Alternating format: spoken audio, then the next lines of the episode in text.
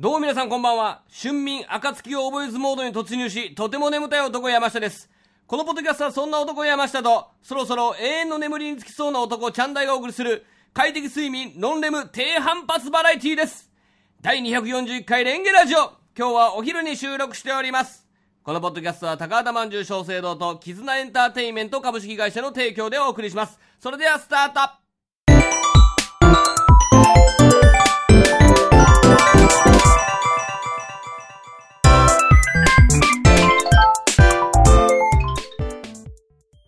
どうも、レンゲ山下隆明です。今日も、ファンキーモンキーベイビーズが鳴り響く八王子からお送りするぜ。This is ちゃんだい第240回レンゲラジオどうも皆さんこんばんははい。はい。というわけでございまして、鳴り響いてました？鳴り響いてましたよ。なんか先週、ロックフェスティバルがあってね、うん八王子で。で、ね。うん。あのー、初め、初めてではないんだけど、ああ、その、イベント自体がねハチドリっていうイベントはね、はいその時にガンガン街中に昼間流れてて、あ、ちょっと合わせてんのかなっていうふうに思ったんだけど、今も流れてるから、関係ないんでしょうね。関係ないんでしょう。もうね。やっぱりまあ観光大使ですからね。そうですよ。あれは解散してもずっと観光大使なんですかね。いや、どうなんですかね。もう捕まらん限りは。捕まらない限り。まあそうですね。何剥奪とかじゃなければですね。じゃない？いや、どうなんやろね。うーん。だからまあ厄介ですよね。その捕まらない限りでもそうですけど、何かしらそういう偉業を成し遂げてね。はい例えばあなたがね、もう本当に不正室の漫才師だと。はい。不正室の芸人だと、うん羽引きのね片田舎にね、はいはいここを山下高木ロードと名付けようっつってね、はいはいはいでその後もうコテンパンに逮捕されて、はい。ねコテンパン。そしたら圧倒的に。うん。そしたら道の名前はどうするんだろうねとかねいや、それはもちろん変わるでしょ、当然。当然変わるんじゃないですか、そんなんて。竜竜兵ロードになんで親父の名前なんだ 親父まだ偉業はまだ成してないけど、ハビ君。まあ待って親父残り少ないんだからいえ、こ、こっから。こっから偉業を成しこっから遂げる全ての羽曳野にあるマンション、ビルを掃除し尽くすっていう偉業がまだ残ってますから。それは偉業なのかな？いやー、でもそうじゃない？と思う。なんかね、我々は別にお笑いやからええけど、はいその、八王子ってね、小さいライブハウスいっぱいあるんですよ。ライブハウスね。ライブハウスがいね。っぱいあってね、うん。まあ、結構そのインディーズで活動したりとかちょいちょいねこの有名な人たちが出るじゃないですか、はい。まあその一般的に有名じゃなくてもこう音楽好きからしたらいいバンドまた出てきたなっていうのがやってるけど、うん。永遠と解散してるバンドの音楽が流れ続けるとこってやっぱ屈辱じゃない？俺らはまあね関係ないけどさ、まあね。なかなかうわ解散してて、まあ俺ら今こんだけ来てて勢い出てるけど、うん。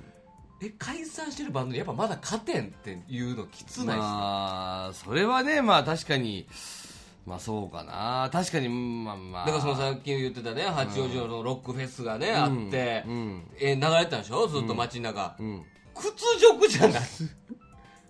それあれじゃないですか？だから僕らが老人ホームとかに行って、はいはい。でネタやってね、ああ君ら達者だなと。はい。でもまだまだ安清には及ばんなみたいな。それまあまあまあそれは屈辱ではないじゃん、まあそれはまあ、うん、いやまあみたいな。伝説の漫才師だしなみたいな。みんな思ってるから。まあって思ってるの。は いやいやわかんない。まああんだけ売れたしなーって。なるんじゃない？みんな生きてるしなーって。やっぱなんのかな？うーんわかんないけど、ね、みんな生きてるからね。でもなんかねなんかあの八王子の音楽関係の人と話すことも多いですけど、はあのー例えばね、あのーよく言うじゃないですか。僕出身地聞かれたらいはい。その横浜って答えるんです。キモいやつね。キモいやつじゃねえよ。神奈川と言えといつも。神戸生まれのやつもそうでしょ？ああそうかな。まあなんか出身どこ？って言ったらあ神戸って言うんじゃないああまあ言うか。兵庫とは言わないんじゃない？言うね。ううんん、そうやって言うね。やっぱ港町特有のもんだと思うんだけどううんんまあまあ言うじゃないですか、まあね。それと同じようなことか分かんないけど、うん。あれどこでライブというかどこで音楽やってんのっていうふうにバンドマンが聞かれた時に、うん。あのーやっぱねまあいろいろ名古屋とか大阪とかいろいろ言うんだけど、うん。下北と八王子だけはああ下北です。八王子ですって言うんだわかるわかって町田はないんや町田はあんま聞かない。まあ町田もあんのかもしれないけど。町田も結構ねあら多いやんかライブハウスなんか。あのウルナシが初めてバンドやったっていう。バンドというかライブやったっていう伝説のね。うんなんつったっけな？プレイハウスだっけな？プレイハウス覚えてないけど。あーあーまあそうなんや。そうそうそうそう。八王子もやっぱそうやって言う。八王子の人もねあ八王子っすって。全国どこ行っても言うんだってで全国どこ行ってもあ八王子でやってんだっていうぐらいやっぱりそのバンドシーンというかライブシーンの中で八王子っていうのはやっぱ特筆すべき土地なわけよ。ほー。それ全国どこ行ってもなんかな。で例えば、ほそのほ大阪でライブやって、ん。どこでやってんで八王子って言ったら、あ八王子なんすねってなるんかね。分かんない。それはもう聞き聞いた話でしかないから分かんない。でもそうだって言うよあそう、うん。そんなにやっぱ重点的な、うん。俺正直見に行ったこと1回ぐらいしかないからさそのライブ合わせにライブを見に行ったのは八王子で。ああ俺何回かあるかな。んまりね、うん。有名なとこいっぱいあるけど、うん。意外と知らなかったですからね。なるほどね。そんな白あんねや。うん。あんのかなと思うけどね。うーん。だからまあえー、ねどこでお笑いやってんの？っつって。八王子っすえってなります。えってなりますね。それはやっぱり100人が100人みんなルミネとか立ってんのって俺は言いますから。そうだね。よく吉本なんですって言うとあじゃあルミネとか出てるんだって絶対言うよね。絶対に言うよ。まあアピールもあるんだろうね。私お笑いのこと何にも知らないわけじゃないよ。ルミネに劇場あるんでしょ？吉本の。知ってるよっていうアピールなんでしょうけど。はいルミネに立ってないんでね。でだその後にいや誰僕らね誰やっぱそう誰一人シアター D 出てますかとか言わないですからね。こ確かにね。これルミネです。無限大もないよな。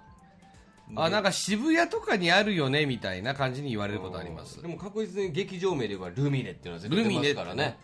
劇場名じゃないんですけどね。あのそうね。お店の名前というデパートみたいなもんなんだけどね。でもルミネ新宿は立ってないですけどルミネ立川にはよくね立ちには行ってますから。ルミネは立ってます まあルミネ立川にね。ルミネ立川立ってますよということは言えますけど。いや確かに絶対言われるからね。そうですね。いやまあいつかわかんないですよ。八王子セレオザ吉本ができるかもしれないしね。セレオザ吉本か、まあ、なんでもなくなんか八王子もなんかちょっといけいけるというか、うん。なんか割と需要はあればあったで人来そうな気もねするんですけどね。来ないですよ。来ないですか？新宿行きますよ。行くか。うん。あそうか。例えばめっちゃな何好きやろ？あなんかめ自分のめっちゃ好きなもんが、うん。まあ、そのメッカが新宿にあると。はい。でちょっと劣化版が八王子にある。うん劣化版劣化版でもないけどね。まあまあわかるけど。しまあ、もっとち規模のちょっと規小さいも模の小さい。のがあるまあルミネでかいからね。うん。でしかもまあルミネ座吉本行ってきたっていう箔になってますよね。もう芸もう劇場も長いし。うんまあね。観光地としてさ、まあ確かに確かに。うん、やっぱりそのねディズニー行ってきたとか。まあに近いか、ね近いんじゃない？やっぱナンバーグランド花月行ってきた。よく言われるもん NGK 行ってきたっつって。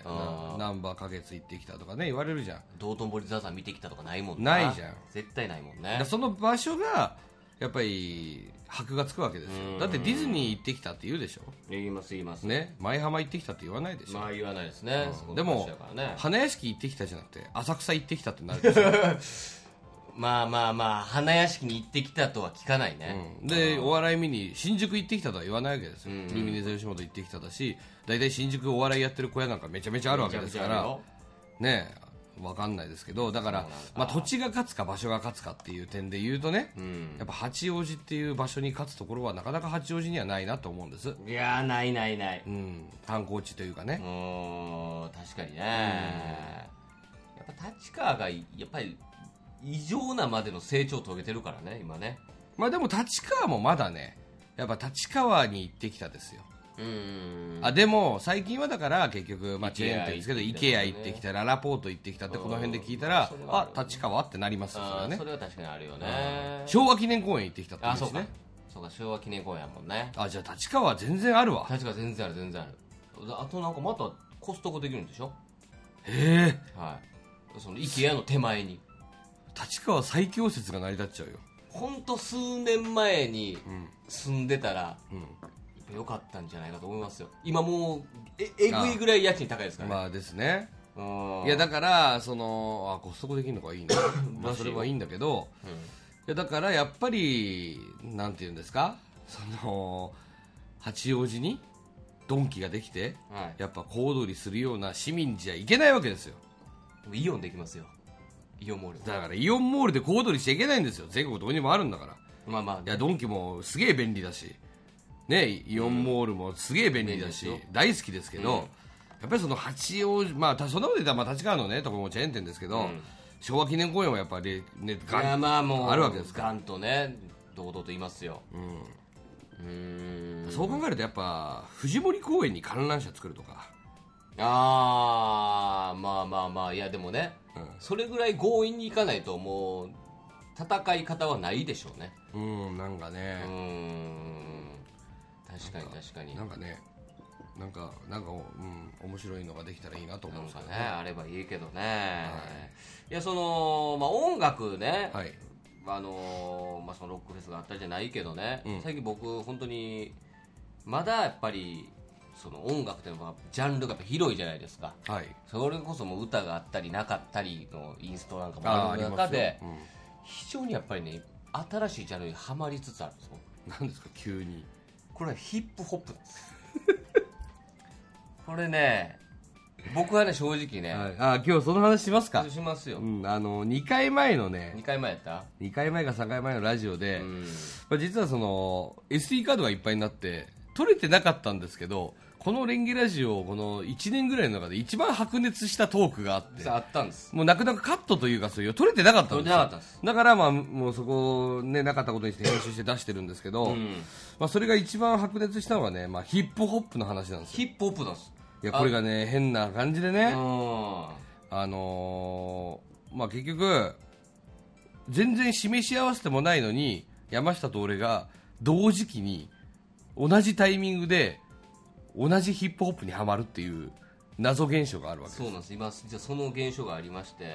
まあ、み僕はねあのとある友人に高校の時の友人とねパッと久々に会って話をしてて、はい。そいつが最近テレビをあんまテレビとか見るというよりは本を読むような男だったので、うんあのテレビ見てんねんっつって、うん。面白いテレビあるでっつって、うん。ああそうっつってバラエティやと大体、まあ、チェックは俺もしてるでっつってバラエティっていうのか分からんねんけど音楽番組があってほフリースタイルダンジョンっていうの今ハマってんねん。ううんうんフリースタイルダンジョン、うん。いやもうちっとも聞いたこともなくて、うん。うんあ何それっていうとヒップホップってそのはい。フリースタイルでこう相手をディスっていくこのラップバトル。うん MC バトルね、MC バトル。ね。これをまあ放送してる番組で週に一遍やっててその、はい。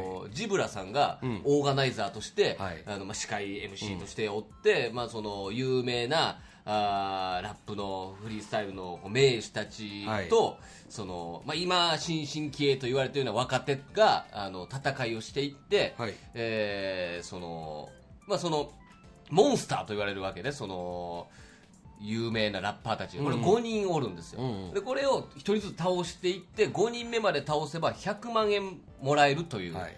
番組なんですよ、まあ、ジャッジはあの審査員がいて、ね、じゃあ審査員、その審査員もまあちゃんと箔のある人たち、まあ、伊藤聖子さんとかいますけどね,、まあそうだね。ジャパニーズヒップホップのもう先駆者ですけど。そうですね。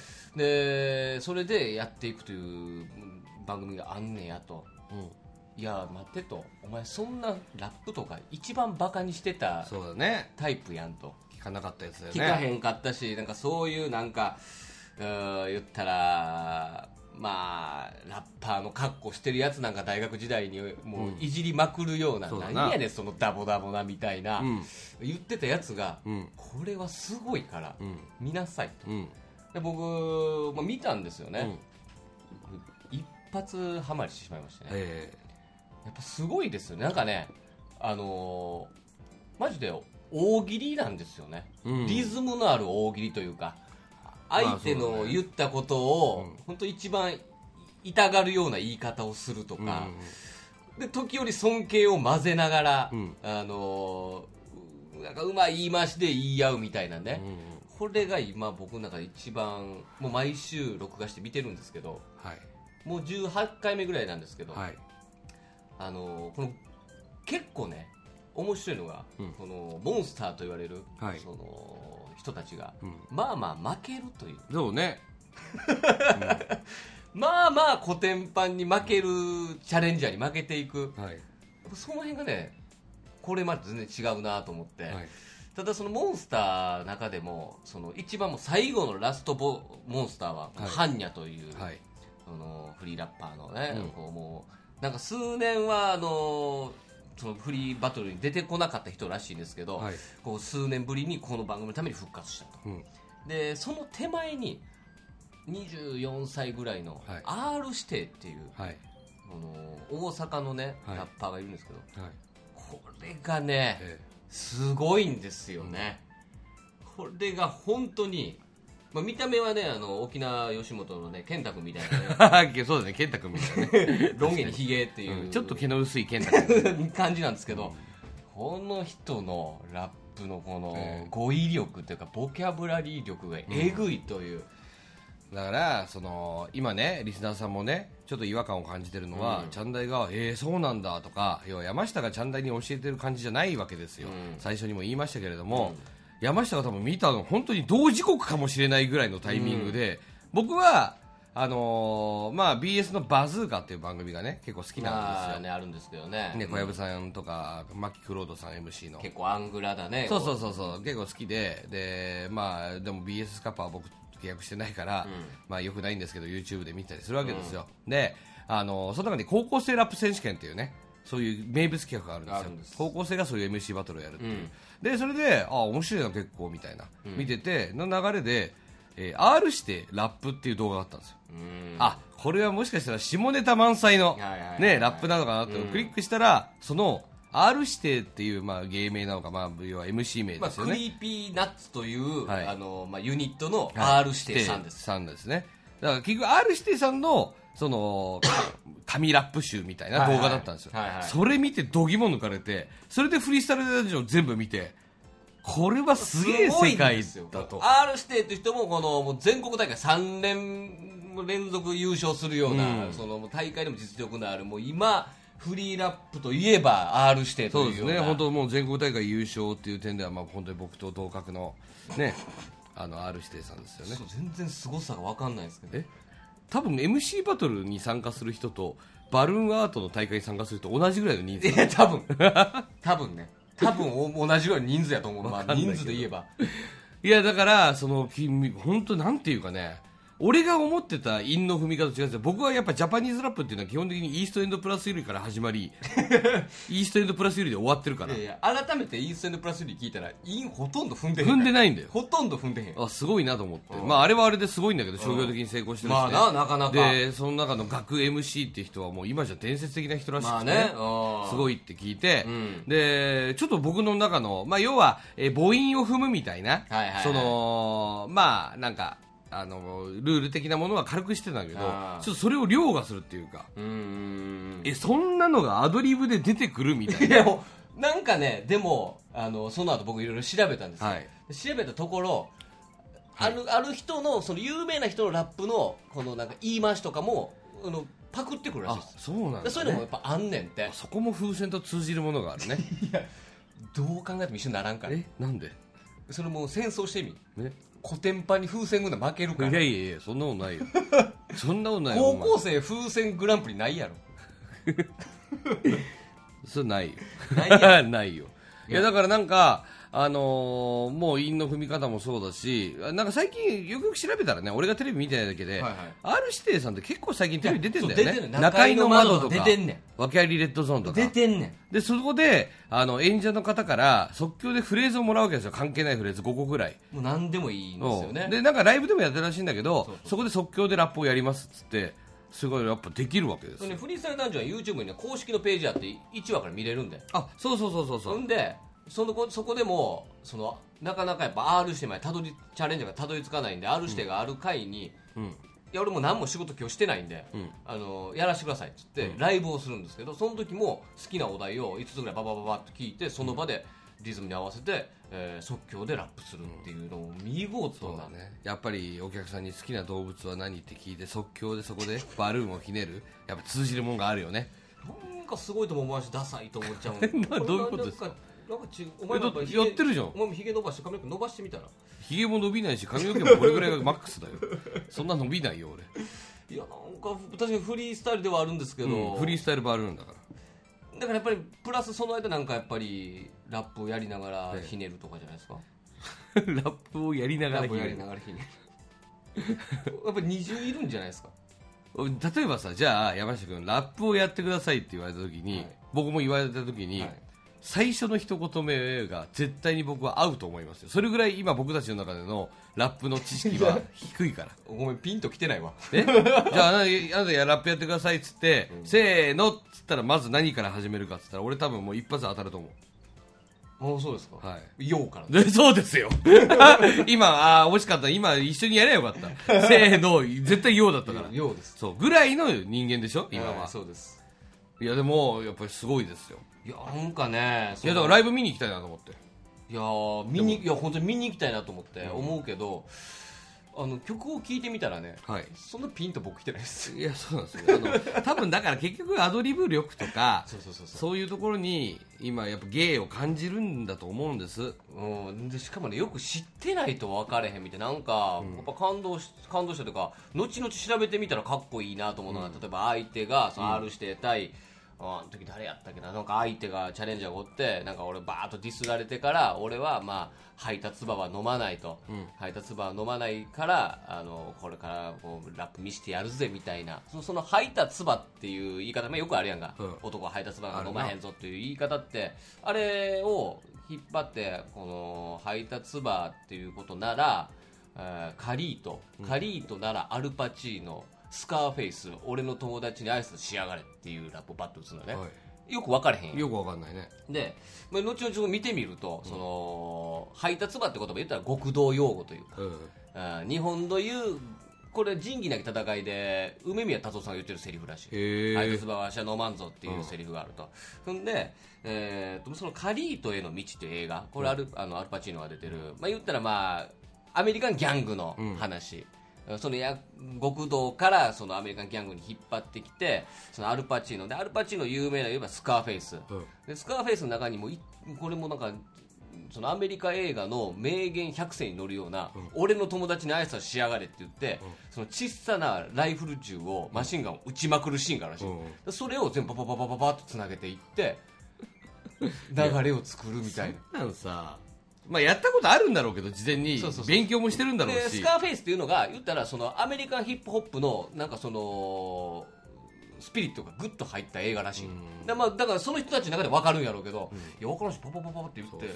だから聞くにもこっちの下知識は必要です。そうそうそうそうそうそう。ね。であとはねその R 指定がもうこれは覚えてるああのチコカリートというね、はい。えーなんか沖縄のラッパーと戦うというこれチコカリートはもう言ったら R 指定までたどり着いた人。もう3人倒して、ねついに4人目の R 指定まで行ったと、ん。で R 指定が初登場の回、うん。どんなラップを見せてくれるんだっていうこの回で、えーとまあ、俺は前人未到のチャンピオンロードを歩んでいくぞというのをチコカリートが言う、うん。でそれを受けてあ、あのー R 指定が。うん。前人未到まるで前自民党総裁小泉みたいな この印をバババと返す。んでそれを返されて、まあ、ちょっと多分チコカリートも動揺したかなんかしらんけど、最後バババって言ってそのフレーズの最後らへんにん。言葉が詰まるんですよ、うん。でとでそんなあのマイクトラブル俺の中では致命傷だと言ってから、そのマイクトラブルのトラブルを引っ掛けてそんなトラブルまるで高橋三船の関係みたいなそうトラブルとかけ始めてバンと返して結局その5人の審査員がおって、5人とも上げたらもう一発で勝負が決まるんですけどパーフェクトね。パーフェクト。一発で5人バッと上げてもうその審査員たちも大人げないという。潰してやんなやと。大人げなさすぎるとその前前人未到と前自民党小泉の引っかえ方まだそのトラブルからその行く流れとかはやっぱえげつないっていうのを見ていやこれは見てみたいな。これは面白いよめねちゃくちゃ面白い。うん面白い。すごいなと思って。すごいんですよね。で今まで、はい。そのラストボス般若まで行ったのはうん。一人しかいない。ですよ、なるほど。ただもう般若も圧倒的な実力でその、まあ、たくまきというその相手のそのチャレンジャーを、だから R しても倒したってことだね R ス R しても倒して。うん。なんかわかなんかねしかもね見てる中でだんだん分かってくるんだよ。あこれ3対2でチャレンジャーや。ああなるほどね。ああ分かる分かる最初全く分からへんけど、うん。これ2対3いやこれクリティカル決まるなとか。そう。あクリティカルだ。クリティカルクリティカル。5人上がるのクリティカル、そうやっぱね確かに見ててはあっておこっちもなるとたっていう。クリティカルだって。なるんだよねめっちゃ面白い。で俺は逆にその後に高校生ラップを見たのよ。はいはいはい。めっちゃ下手くそそうやそうそうそう。やっぱりまだ若気の至りもあるしうんその要は格好つけてるんだけどまだ子供そうそうそう。あどけない顔してるからうん。うーんってなるんだけどまあそういうことですよ。なんか人生経験も戦うにやっぱ必要やなみたいな感じを、あこの人こういう結構やんちゃしてきて修羅場知ってるなみたいな戦い方とかだか見る側の知識も耳も必要だしだから変な話ね、あのいろんな全国大会 MC バトルの全国大会の戦国とかね、そういう動画も上がってるんです、うんでそういうのってあのテロップないんですよ。フリースタイルダンジョンはテロップが丁寧についてるから楽しめるんだけど、うん。テロップないとまだえなんて言ったのかなとかそう分か分かんないからそれも分かるぐらい聞き込んでったら面白いなと思ううんだからやっぱりなんかてめえこの野郎とか、俺がてめえぶっ殺すみたいな流れあるけど、やっぱそんな言葉作るのやっぱダサいなと思そうそうそうダサい。やっぱりおちょくるというか。ああそうそう。上げ上げ足を取るというか、うまいこと言っておちょくるみたいな感じがいいんだけどただねこれ難しいのが例えばさ、ん。あのー前自民党ね前自民党とかさ、そういうの言われたらさ、笑っちゃうよね多分。俺たちがやってたら。いやいやマジかってなるよ、うんうますぎるやうんろってなるよね。いな。ほんでなんとかその全自民党からもう一回自民党引っ張ってこようと思って失敗するよね、うん。リズム乗らんとかな。やっぱどっかうまいこと言いたいっていうのは芸人はやっぱあるし、うんで最近はね割とうまいこと言ったところでっていうのがあるからそれをまたねボケにしたりとかさ、うん。何うまいこと言ってんねんっていうツッコミがやっぱり流行ってるじゃないですか一時期流行ねってる。うん。やっぱねぜひ見てくださいこのフリースタイルダンこれもいや変な話。僕らも僕もあなたも MC とかその要はラップっていうのを通ってこなかったし、まあゴリッとしたギターバンドが好きなんでね。そうですね。うん。僕はもう途中からエレクトロニカとか好きだったんでね。う、ん。だからもう全然通ってこなかったんですけど。面白いですねやっぱり。やっぱ日本語の独特の多分英語の人とまた違うんでしょ。ああそう多分違うとう、思う、ん、やっぱ日本語ラップの独特な進化っていうのが俺やっぱ日本語っていう言葉すごい好きだから。だからやっぱりね漫才ってやっぱいいなと思うし。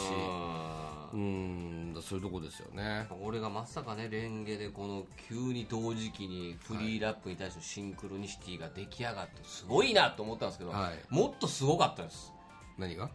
楽屋で ライブのライブの楽屋で話したんですけど。大宮ね？ね俺も俺も。まあ、前回出出ましたけど、はい。すごいですよ。レンゲのこのシンクロニシティ。もう俺らってもうえお前今 R して聞いてんの？っていう中で、とあるあのねこの楽屋の大宮の楽屋の中で、はい。今ねフリースタイルダンジョン見てて R してめっちゃすごいんですよって声が聞こえてきて、はい。二人では二人でハッて見たんですよ。よっしゃ昼間で。し たそのシンクロニシティ何なよっしゃレンゲとよっしゃ昼間が今注目しているフリースタイルダンジョン、ぜひぜひねのもうよっしゃはね、もう引っ越してこい八王子に毎晩語ろう。えーぜひチェックしてほしいと思いますけども、はい。今日はね、はい。あのー仁義なき大喜利第2節第2回目をやりますので、ね。ねえーやっていきたいと思います。はい。チャンダイの仁義なき大喜利第2節。やボリューム2ですね。ボリュームにやってまいりました、今日は2回目ということでございます。前回、はい。え1回目ということでございましたけども、ランク外ということで、あ私ね、えー、チャンダイ先生が、まあまあこれ、れぐらいのねやっぱハンディ、ハンディですか？えーハンディはやっぱないと。前ですか？前回クソビビってましたよ。え一1回1位だったら 5, 5ポイントやろ？サイン5回取らなあかんの？って言ってましたけどね。何言ってるんですか？もうハンデですよ。ハンデをつけて。うんまあ今回はね、はいはい。まあちょっとだから先ほどのトークの流れから言うと、はい。まあ大人げないやっぱあおおやっぱ入れてしまってんじゃないかなっていう。プロの技を見せてしまっていうんる。あるんじゃないかなというふうにああこれは素晴らしいですよ、はいえーまあちなみにですね、えーボリューム2ですね、えーお題はついにこんなものまねどんな通信教育というね、はい。お題でございますけども割と答えやすいのかなと思ってですね、はい。えーこのお題にしましたけども、うん。結構ねあの今回、あのーえー投稿数が投稿数自体は、まあ、全てで15回答出てます、ああすごいね。ありがたいね。しかもなんか僕、名前しか見てないですけど内容は見ないようにしてるんで、はい。あのあまあ内容は見ないようにって言っちゃったけどねちょっとね。えそれフリースタイえ フリースタイルです。僕の中ではもうガチガチに決め玉やなと思ってます。あの決め玉放り投げてきたんかなと思ったんですけど。あの違うんですね。違いますよ。ああそうです名前だけ見たらねあらあんた聞いてたんじゃないの？そうですね。あらあんたなんだよ。あぶっちゃけねその、まあ、前回僕が薄く呼びかけをした部分もありますから、まあそうですね。確かにね、えー薄く呼びかけもしましたから、はいじゃあやっていきましょうですけども、えっ、と、でその15回、言いましたよ、15回答うん。で、うん。13件なんです。13人なんです。ということは15回答出てるんですけど、一人が？言いましたけど、その、同一アカウントではい、複数の答え出してきたやつ、また言います。なるほど。前回のルールです。前回のルールですと、その場合、同じ同一アカウントで、えーいくつも送ってきた場合は、はい。山下がはい。一番おもんない答えを出すということで、そのあなたがチョイスしてねチョイスして。それをもう正式な回答として採用するという、はい。屈辱を味わう、はい、そういうことでございますわかりまね。じゃあ早速参りましょうかね。はい。行きましょうか。はい。えー、それでは参りましょう。ボリューム2お題。ついにこんなものまで。どんなああれ待ってくださいちょっと待ってくださいよ、はいあれ名前言ってからでしたっけ？あー、名前言ってからラジオネームからあー、申し訳ないです。すいませんはいすいませんえー、では行きましょう。はいラジオネーム、安倍翔平、男性33歳。ついにこんなものまでどんな通信教育？わからん。なるほど、はい、はい。これはど1アカウントですか？これ3つ答えてます。3つ答えて一ますか？番おもんないの今言いました。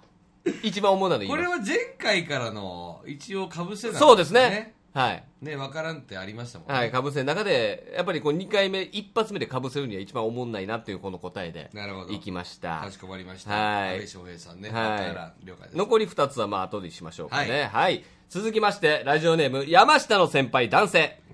ついにこんなものまでどんな通信教育？すいません、これちょっと違いました。え何ですか？これあのコメントでした。コメント？ちなみに、俺は安倍翔平じゃないぞ。あんなアナウンサー崩れみたいな変な喋り方じゃないしな。ちょっと吉野家行ってくるっていう。どういうことだ？わかんないです。でも知り合いではあるんだな知り合いではあります。答えじゃなかったすみません。答えじゃなかったはい、はい、えーと、じゃあ次ね、答えになりますけども、えー、ラジオネーム、木目のキャン玉、男性32歳。ついにこんなものまでどんな通信教育？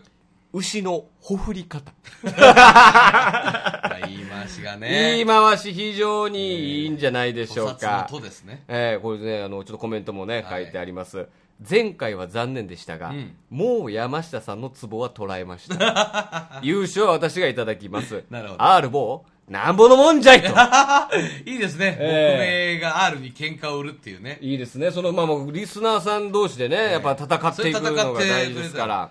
ただまあその心配なのはリスナーさん同士でバチバチやっていってこれチャンダイが蚊帳の外になっているっていう一応あの皆さんあのチャンダイの仁義なき大喜利なんでね僕にかかってきてほしいなって部分はあるんですけどちょっとえー1回目ですでに舐められた感がありまそうですね、そうですね。ちょっと今日頑張んなきゃいけないですけど、ほふりという言い方、殺し方じゃなくて僕は好きですね。いいですね行きましょうか。はラジオネーム、割れ目にちんぽこ。男性32歳。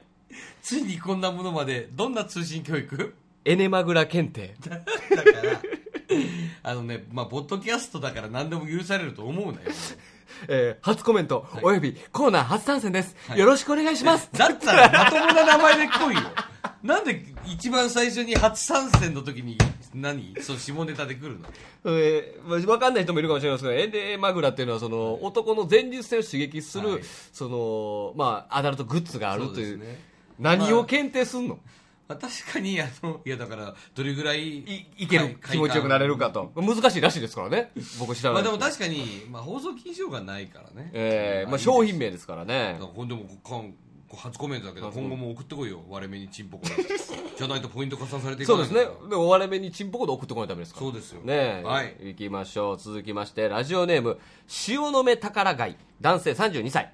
ついにこんなものまでどんな通信教育？ピッキング講座。ああなるほどね。あー確かにね。えー倉庫内作業の方ではなく、鍵をこじ開ける方のやつです。いや僕もそっちだと思ってましたよ。足からず。あと初コメです。以後、お見知りおきを。いやだから賢。こいつさ割れ目にチンポコじゃねえのか。い。や、でもまあその名前は別ですから。そうか。ん、別としてやっていきたいと思いますけどもね。続きまして。えー続きまして、ラジオネーム、隠れ好き。ついにこんなものまで。どんな通信教育？対テロ特殊部隊講座、突入編。おおなるほどなるほどね、うん。現役の大佐が教えるあの人気シリーズについに特突入編が登場、はい。これであなたもテロリストのアジトを壊滅できるぞと。あなるほどね。うん。後乗せもありながら。通信講座でこれをね。だからええ。突入編があるというわけは準備編からあるんですよ。あるんですよ。準備編は学べそうだけどねそうね。突入編は通信講座でなかなかね実際突入してみましょうってなるからね。何かしらに。ドアを開けてすぐには入らずはい。っていうことですよね、きっとね。ね。様子を見てから行きましょうとかをやってくれるということですね、はい。なるほど。続きまして。えーやってきました。貴婦人さやか女性32歳 久々だね。ついにこんなものまで。どんな通信教育？誰にも知られずこっそりヤオイ漫画の描き方を学べるのよーん。でブレてないね。ブレてないですちょっと弱めやなとこそのやヤオイ漫画は男性同士のそうですね。そのラブを描いたね、はい。ボーイズラブのね。ボーイズラブの、誰にも知られずでも最終的にやっぱ出したいわけですからね、はい。知られていくわけだと思いますけどもね。いやー久々でねよかったですよ。僕もちょっと4どうやって読むんやったっけなと 思いながら。いやいやいや。もちろん一瞬不安ありましたけどね、えー続きましていきましょう、はい。ラジオネームミントン女性。ついにこんなものまで。どんな通信教育？一人暮らしに必須。白菜キャベツ一玉使い切り講座。こ あ確かに知りたいな。れマジで欲しいね。うん知りたい。だって絶対余すもん。そうそうそうだからあの男やとその野菜一人暮らしね僕らも一人暮らしですけど野菜食べたい時にやっぱキャベツなんですよ。そうね確かにね。一回だから僕もやってましたよ。あのやつ8等分ぐらいにしてはいはいはい。一個一個ラップにラップくるんで。包冷蔵庫っていうのやってましたけど、うんでもやっぱり味も落ちるし、うん。食い切らんしね。そうそうそうそう。結局捨てなあかんってだって男4人ぐらいで鍋やったって絶対白菜余るしね。白菜一玉ってさパンチ効いてるよねあれね、まあもうすごいです食えんようんねだからそれはいい講座だ。いやーこれ本当にやってほしい講座ではあるよね、はい。うんじゃあ続きましてはい。参りましょう、えーラジオネーム R マドリード男性32歳あるねついにこんなものまで。どんな通信教育？今ならクール宅急便が5回まで無料。寿司職人通信講座。5回じゃ学べないよ。有料を使うしかなくなるよ。これはでも最近はね寿司職人もさ弟子じゃなくてその寿司アカデミーみたいなね、はい。うん、NSC みたいなのあるわけですからね、だからあれですよねそのいわゆるディアゴスティーニみたいなシステムですよね。そうそう最初は5回は無料だけどあもっと学びたいってなったらもう有料でもクール宅急便を使って。行くしかないというね。スーパーで買えよ。なんで食材送ってもらう必要があるんだよ。でそれ料金込みですから。その通信講座代に込みとなってるんで。はい。月いくらかかるのか分からへんぐらいのね、えー続きまして参りましょう、はい。ラジオネームあクロックワークオレンジ男性45歳。ついにこんなものまで。どんな通信教育？泉元山ママが秘技伝授。2倍稼ぐ仕事術。それダブルブッキング？ブッキング。のいや45歳が出してくるネタですよこれは。そうですね。ダブルブックだから2倍稼げるもう二昔前の時事ネタですから、二ね、昔前ですこれは、はい。いやー久々に泉元也という字を見ましたね。ね。やはり「や」は自分では書けないなという感じでございますけどもね。じゃあはい続きまして参りましょう、はい。えーラジオネーム、えー、桂玉金スカイウォーカー男性45歳。ついにこんなものまで。どんな通信教育？玉の階層渋谷博人先生直伝モテる呪文完全版。俺わかんないそれ。もう何なんだよ 調べました？調べてないです。今今僕も今どなたですかこの人？ち ょ誰ですか？調べてください。っと調べてみますね、はい。渋谷？渋谷博人とお読みするんだと思そううし多摩に関係あるんですか？多摩の階層ってことは？多摩地域の。いやそういうことじゃないですかもしかしちょたら多摩地域を開墾した 有名な人かもしれない。ねえどんな人なんだろうって。これあのー犯罪者の人ですあいやなんかあ犯罪者じゃないか。あなあのね犯罪ではないか。ちょっとね、あの10年ぐらい前に話題になったはい。一人のちょっとまあその階層まあ坊主の人です、はいはい。スケートの方であ階層ってああれか。怪しい怪しいそうです。そうララスプーチンみたいな。あはい。その一人の男性が、複数の女性一夫多妻でなんか住んでたみたいな謎の事件知らないですか？知らない。セックス兄弟みたいなことですか？いやじゃないです。なんか一夫多妻制なんですへこれの東大和市であった、はい。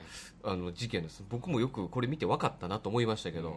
なんかそれで、まあそのはい。なんか、まあ、カウンセリング、まあ、占い師みたいな人なんです、まあ、階層という事件ですね。あのさねここさ大喜利コーナーなんだよね。そのルルポドキュメントのさコーナーじゃない。のそのさあの、はいはい。ね、近近現代のはいはい犯罪史を振り返るコーナーじゃないから、こ れねやっぱり見た目は全然かっこよくないのにモテるというね、はい。その呪文講座でございます。次のもう回答いきましょう。あちょっと待ってください。これはまたなんか今回みんな個人名ガンガン言ってますね。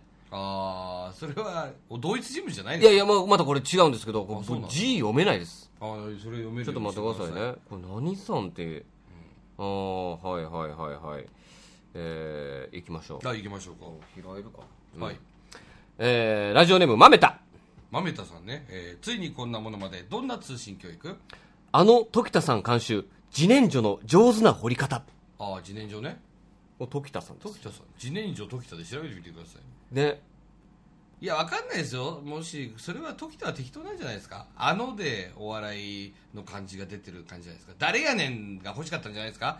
だから結局この順番の妙ですよ。だいやいや。出てきました？え？あの名人時田が掘る。あいるんかい。天然自然薯。いんのかよ。はいいますね名人が。いや俺は順番の妙でね、いやはい。桂玉金スカイウォーカーにね、はい。なんだよその名前。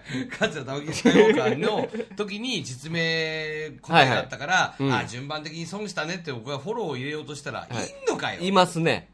我々が知らないだけで自然薯の名人時田さんって方いらなんだっしゃいます。自伝上の名人って？本のかよ。ほ掘る名人いやでも名人時田さん。ありますよ。名人時田さんがお歳暮用で注文を受けて掘り上げていた自然薯を見せてもらいましたみたいな投稿とかね。いますね。いやもうねこれねやっぱ日本人独特の感じでねもしその時田さんがね通信講座を始めたらね、はい。あの名人とは呼ばれなくなります。金金狂いって呼ばれます。いやーなんか今回もうちょっとでもね今回ねレンゲラジオっぽいそうですね。ちょっとディープなちょっと俺僕らが好きな感じ。で私も平えないのがいっぱいありますけども。さあせ最後の投稿でございます、うん。ラジオネームちゃんだい、はいはい。男性32歳。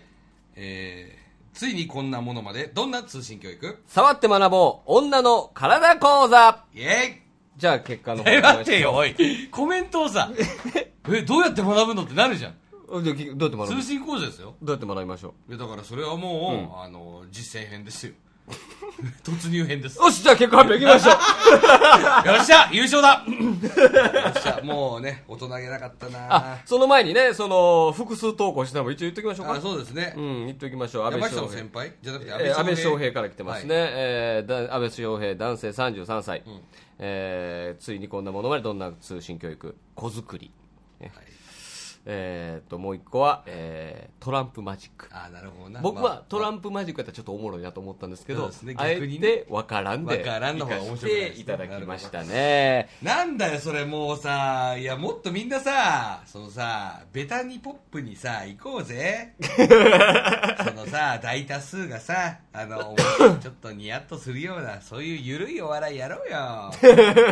なんだよそれ。犯罪者の名前とかさ自然薯名人とか出すなよなんかちょっとラッパーみたいな喋り方になってきてますけどね。くしくもね。順位では出てるんですか？順位は一応ね今あの考えましたけども、はい、えー3位が1ポイント2位が3ポイント1位の方には5ポイントプレゼント、はいね。まあ。えー通算でチャンピオンを決めていくという感じですけどえーね、非常に悩みますねこれはね。まあ、確かに今日はねねあの僕から見てもまあ接戦な部分はありますあねりますよね、えーじゃあまあ行きましょうかね。まあね1位は決まりましたけども行きましょう、はい。じゃあ行きましょう第3位の発表です。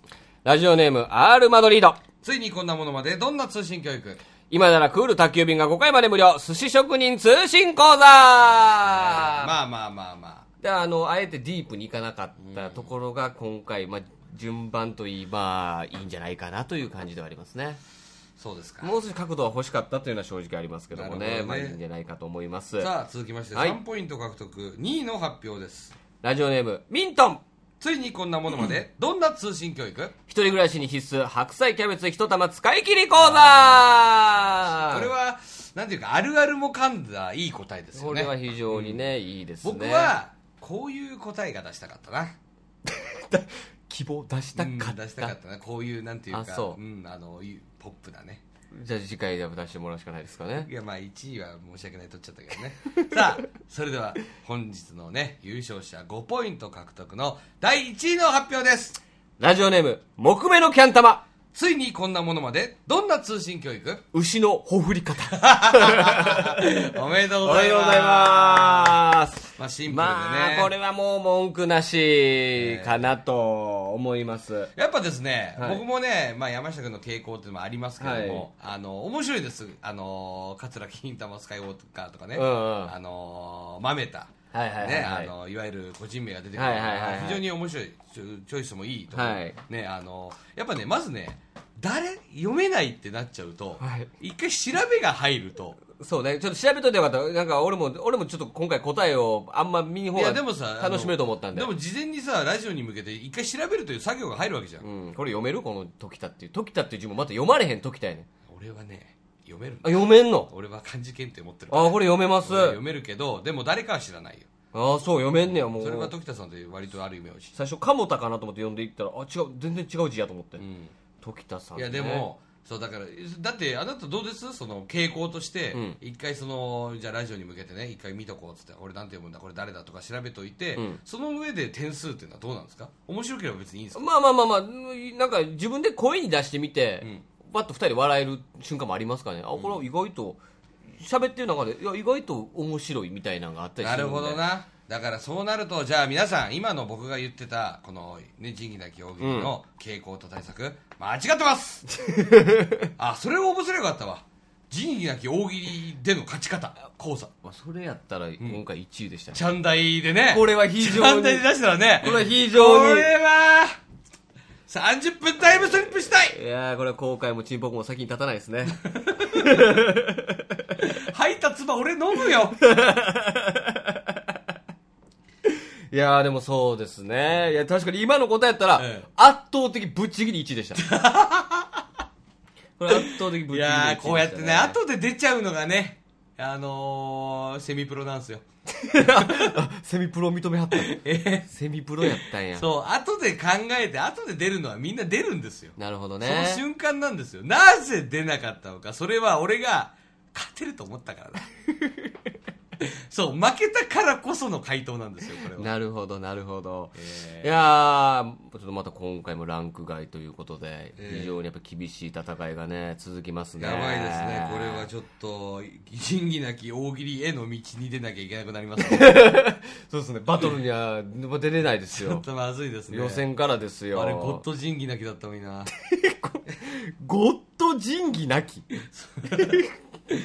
そう、あでもそうですよ。あれゴッド仁義だけでしたよ。はいそうです一応ね僕はディフェンディングチャンピオそうですンですからね。いや、これで厳しい戦いになりました。いや、今回からまた難しいですよ。数も増えましたから。あそうですね投稿者が増えてきまましたから。あまあでも。ねあの大丈夫ですよまだあの全然チャンスはありますからまあもちろんもちろん。もちろんここからここから全部1位なら僕はちょっともう今回から仁義なき大喜利の勝ち方講座を受けますから もう一度通信教は育い。一から身を委ねようやっていこうと。じゃあそうですね。はいじゃあ次のお題はこれにしましょうかね次のお。題お願いしますえー、運動会のお知らせ。はいなお、雨天の場合は、なんて書いてあった？雨天の場合は、点点点。なるほどこれ何書いてあったにしましょうかね。なるまあ、いろいろあります。普通だったらね、雨天の場合は、あのー中止にします。これはまあ、ベタな、はい当たり前のね、ありますけども、この雨天の場合は、代わりに何がやるんだというところを書いていただければと。うん面白いですね。まあ、これもまあ、幅広いかなっていう気はしますけど、うん。答えやすいのかなっていう気はうんします。もう顔死んでますよ。そん。なことないですよ全然全然。今もう考えてます？今一個もう吐いといたら。で雨天の場合は仁義なき大喜利をやります。終わった このね一回受けたから もう一回かぶせてみよう。皆さんこれはねダメなのを僕はあえて今ああえてやったあえてそう。こういう安易なかぶせは非常にまずいことになります。でさっき言うときます、はい。もう分からんは通用しないですよ。通用しないです。次分からん次分からんダメです僕はやっぱね安易なかぶせで怪我することが多いんですよ僕この10年、多いね。えー僕はやっぱその昔将棋っていう大喜利ライブでいまだに覚えてますよ。あ覚えてます？もうシュートが言ったなんか妖怪大戦争って書いてがめっちゃ跳ねてそのかぶせてめっちゃ滑るっていうのがありました、あ沖縄でもやりましたね。セブンの玉木さんのモノマネに かぶせてめっちゃ滑るっていうのがありまして。いやー、ええ。あの本当悲惨でしたよ。悲惨でしたよ確かにありますね、えーダメなんです僕はその時はねやっぱり面白いんで笑ってますけどね。後ろで僕だけはね、はいなるほど。あじゃあなただけ笑う瞬間は地獄ですか？ら 世に言う。そうですね。世に言うこれ地獄なんですけど、はい。まあ次回は運動会のお知らせ。なお雨天の場合は点点点なんて書いてあった。あーこれ第3回目のお題にしたいと思いますので、どしどしご応募ください、それではエンディングに参りましょう.エンディングのコーナー。いやー立て続けに大喜利の惨敗ということでございますけどもね、えー頑張って、ね。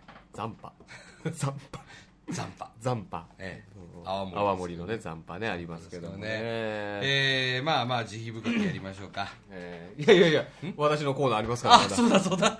あすいません、ね、動揺がすごくないですかいやそんなことないですよ。あのその前にさ、はい。はいあの一件コメントがついてませんでしたコメントありましたね。今回すいません。ちょっと見てみましょうか、読んでますからね、えっ、と、えー、前第回のラジオ240回のラジオです、240回のね。というかコメント。240回俺ちゃん大会でマティーニとかやってるのに全然感想来ねえじゃねえかいやよあなたに個人的に来てましたよああ来てました。確かにあのラジオネームまちゃみから、はい。あのオチよかったね。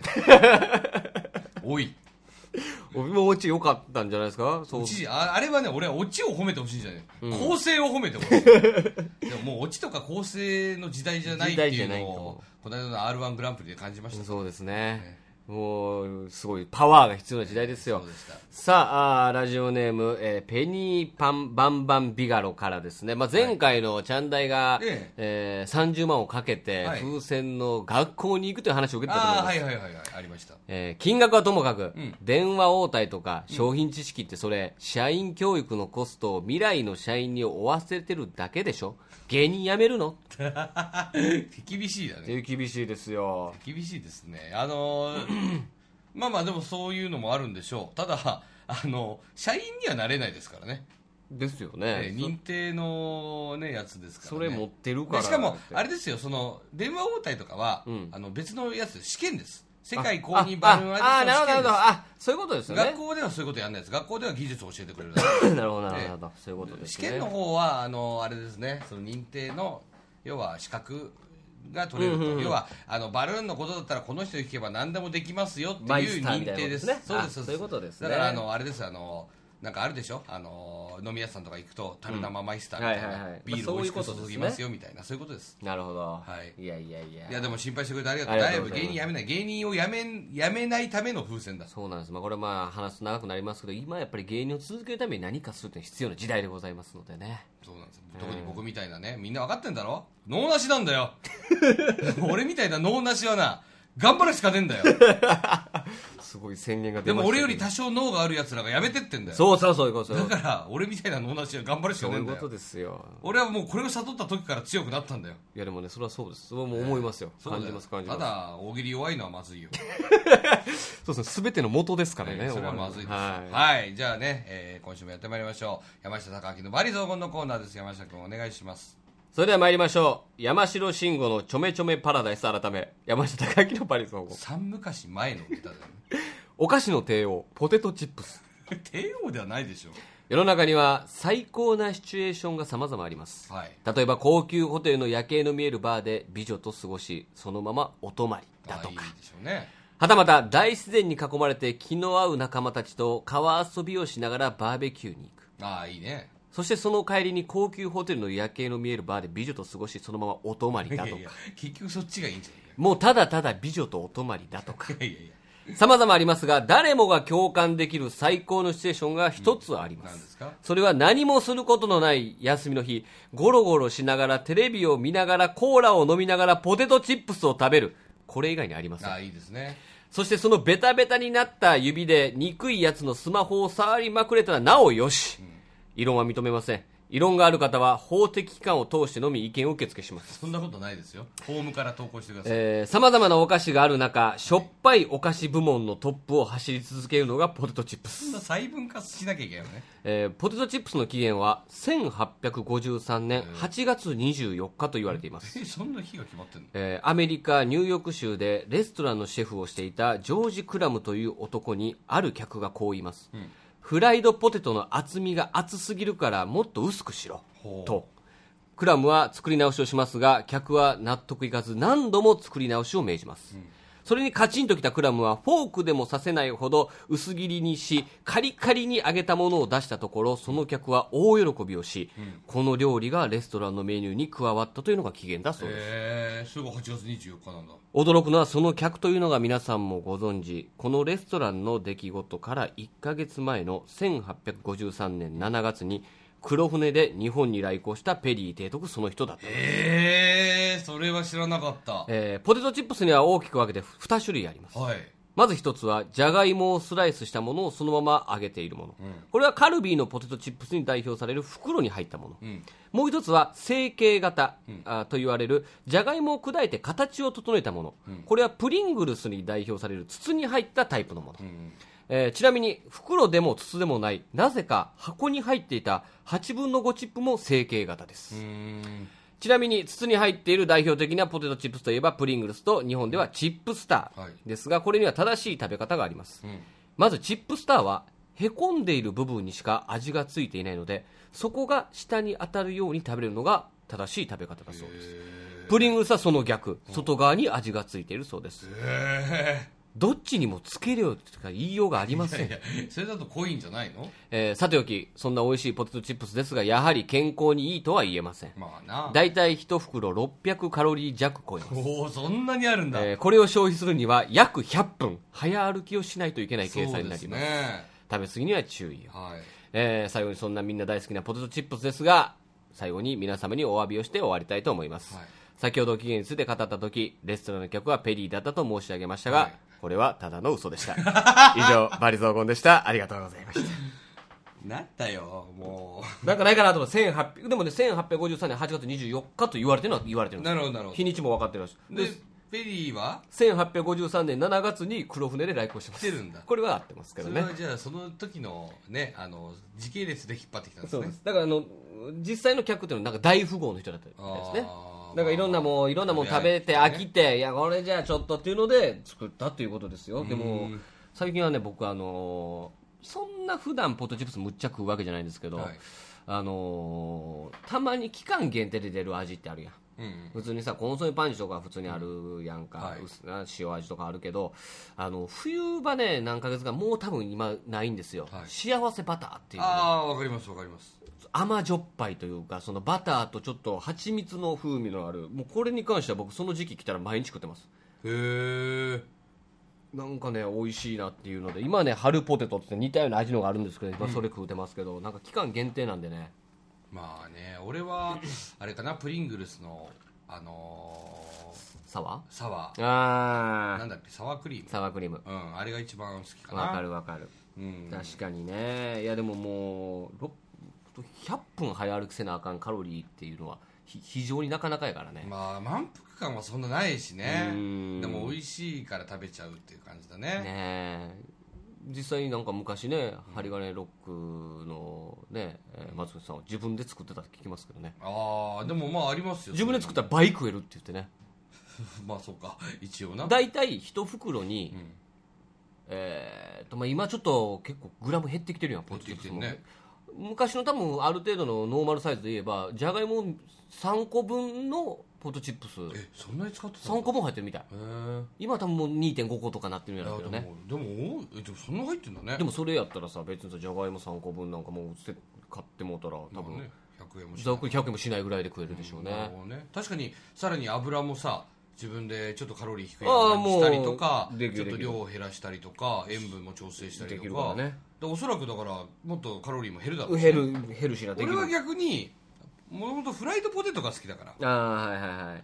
薄いのもまあポテトチップスとしていいんだけど、ん。もし自分で作るんだったら火通るとかいろいろあるんだろうけど、厚手のやつを作りたいかな、ああわかる、でも最近は市販のやつもちょっと厚手のやつあるからね、うんあるあるちょっと周りにでも縁がね。その上言ったらやっぱマックのポテト食いたいな。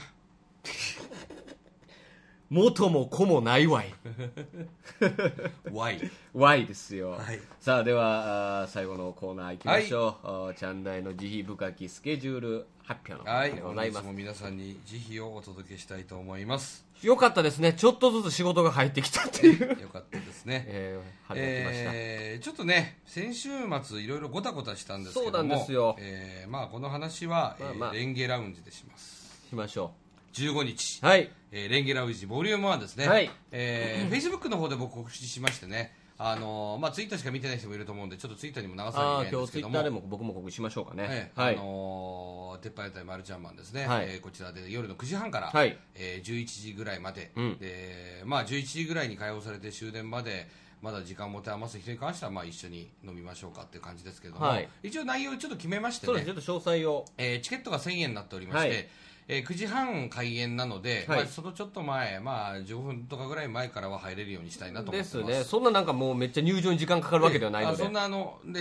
あの本当に緩いイベントです、えー席が本当に少ないんですよ。でまあまあ当たり前です。カウンターの飲み屋なんでね、はい。でそれでまあ立ち見も別に入れるんですけど、はい。立ち見でもよければ、うん。ただまあ割とね緩いトークイベントなんで立ち見もしんどいんじゃないかなと思うので、まあそしたらじゃあまた次回でもいいっていうことでもありであ全然ありでがす。全然ありです。えー今のところまだ入れますので入れます。よかったらあのもうただ多分パッと告知したらパッと埋まると思ってるんですよ、はい。一応ね、うんうんうん。なのであのよかったら来たいなって思ったらぜひ来てください、まあ、はい平日のね、その時間なんでね割と結構大変でしょうけども、はい。あのよかったら飲みに来てくださいよ、はい。でドリンクなんですけれども、はい。1000円で入場料になってるんですが、えードリンクついてます？ワンドリンク。あ、お得じゃないですか。その1000円の中に含まれてると。あそうですそうです。でそれはレンゲライブと違って今回アルコールもありです。あら、ね。お酒も飲めちゃそううと。お酒も飲む OK です、はいはいはい。でソフトドリンクももちろんあります、はい、ございます。ただ、まあ、入場料は1000円は変わりません、うんうんうん。で、えーまあ、一杯飲んでいただいて、うんうん。でまあ、正直正直あの普段はね美味しい料理とかがお通しで出るんですけどもちょっとまあその日はできないので定休日なんで、はい。だからちょっとまあお菓子かなんか出そうかなとは思ってますそうですね。なんか軽いおつまみ程度のものはね。あのただの乾物を出そうかなとは思ってますよ。乾物をね。乾物的なものはいはいはい。で、えーまあ、最初に、えーまあ挨拶した後はねラジオの公開収録をやります、はい。まあ、時間的には45分から、まあ、1時間かかんないぐらいぐらいで、はい、やりましょう。で撮りまして、うん。でその後、えーその間はねもう基本的には笑っていただいて全然いいんですけども、はい。ドリンクのおかわりとか対応できないんで、すみません、その間は一杯でなんとかちびちびいってください。えー言ってください。そして、えーその上で、はい。えー公開収録が終わった後に、はい。えーおかわりタイムを設けます、はい、一旦その、おかわりタイム、別にね、おかわりしなくてもいいです。いいです。あのねソフトドリンクだけでもよければ。2部の前にちょっと間開けます。ちょっと開けて、はい。あのおかわりタイムで、あのーちょっとね勉強して、まあ、僕らがお酒作れるようになろうかなと思ってます。そうですね。軽くね。そうですね。で、あのーその時のおかわりはですね、あのー現金生産にして、はいはい、はい。伝票じゃなくて、はい。その場で、え1杯500円、アルコール一杯500うん。円。ソフトドリンクは1杯300円します。300円でしましょう。そこで現金ください、はい。でそしたら出しますから、うん。そういう感じの明朗会計でやっていきたいなと思ってます、はい。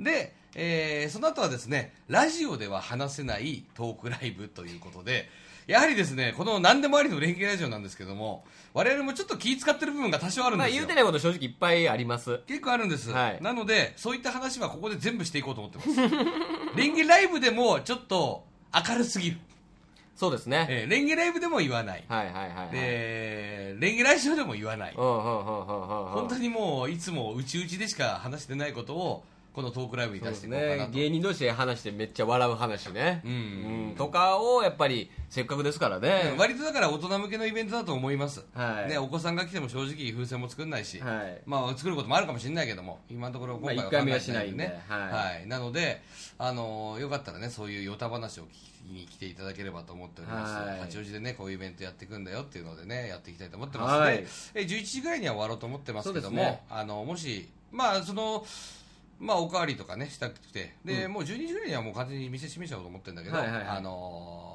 まあそんな感じです。うんうんうんうん。いいじゃないですか。のでよかったらぜひですね。いいじゃございませんか。来。ていただきたいなと思っております。はい。まあ楽しいイベントにはしていきたいですよね。そうですね。僕らも割とのんびりな。定期的にやっていきたいとも思ってますので、うん。ぜひぜひ来てください。はい、お願いします、はい。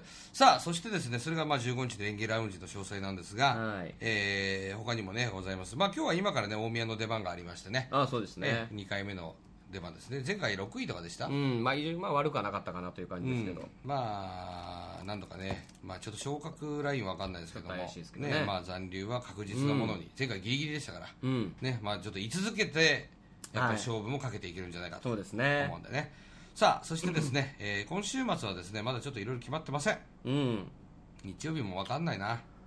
あーちょっとまだわかんなないですね。電気屋さんに行くと思います。はい。はい21日のやつはねもうあのすでにあネット出てました？ネット出てました。ホームページ告知ありました。あ本当ですか、うん。その前に来週はあれ20 20日はどうです20か日は見つけれなかったです僕の中であは本当ですか？21は。ちょっとじゃあ、まあ、あなたには見つけられなくても僕に見つけられることがありますからね。やっぱり僕はやっぱりその検索力が強いんでね。なるほどなるほど。やっぱ人間コミュ力じゃなくて今は検索力 そうなの？はっきりねもそうねいろいろね聞かれますけどね。てめえで調べろと思うんですけど、うん。やっぱ検索力がないんですよねみんな、うんね、だから確かにね。うんあの僕みたいにねやっぱ検索力のある人間は、はいはい。山下君が見つけられないものをパッと見つけちゃうわけですよ、ああこれはもう非常にありがたいですよ。えーないです。ないです！なかったんかい！うん21日は多分速攻で見つけれますよ。あ本当ですか、うん。えーまあ、ちょっと20日は諦めましょう。20日もね、はい千葉の方に行く予定なんですけどね、はい。21日もですね、えー千葉に行きます、はい。えーこちらもじゃあ発表されてるからじゃあそのイベント見ながらやろうかな。出ました？えーっとね今ホームページで。ああこれですね。出て、ますね。えー吉本お笑いライブにって書いてあるけど。これかな？2回あります多分。あ我々だけ、あそういうことですね、はい。あもう完全にもう昔の宣材写真をね 使われてるじゃねないですか。ね。赤と青の時代ね。あんなに散々ね黒いブラックのやつにしてくれって言ってるのにね。ね。えー、21日、はい。えー千葉県は東京ドイツ村に行きます。東京ドイツ村。東京でもないドイツでもない千葉の東京ドイツ村に行きますよ。初めて行かせていただきますね、はい。えー吉本お笑いライブ、えー、1回目、うん。えー、21日日曜日ですね、はい。え日曜日？そうですよ。月曜日でしょ？振り替え休日お、まあ、月曜日や。ドイツ村のホームページ間違ってますね。いやこれに関してはどこが間違ってるあそっか。か分かんない20日の可能性があるとあります。告知はできないですね。え？20日だと思うんですけどね。いやほら21日日曜日になってるでしょ。ドイツ村。ああそうですね。ああ日曜。あああ21日は月曜日ですよね。でしょ？うん。これ20日日曜日ってことないよね。多分ないと思います。ないですよね。あじゃあ21日ですよね。21日の月曜日ですね、祝日、えー午前11時から東京ドイツ村青空ステージにて観覧無料の吉本お笑いライブがあります。あ無料でございます。出演者、はい。レンゲ。よっしゃい。そしてピスタチオ。うお売れっ子。いいですねこのね僕らの写真も出てますけどね、はい。これもうすごいですねこの名前載ってないんですよ。載ってないですよ。載ってなくて説明文。ワンフレーズごとに白目を見せる白目漫才でブレイク中のピスタチオが登場っつって隣にいる2人は誰なんだっていう感じになってますね。だから4人組と思われてるんじゃない？これさ一応その出演者で載せてくんないと誰だってなる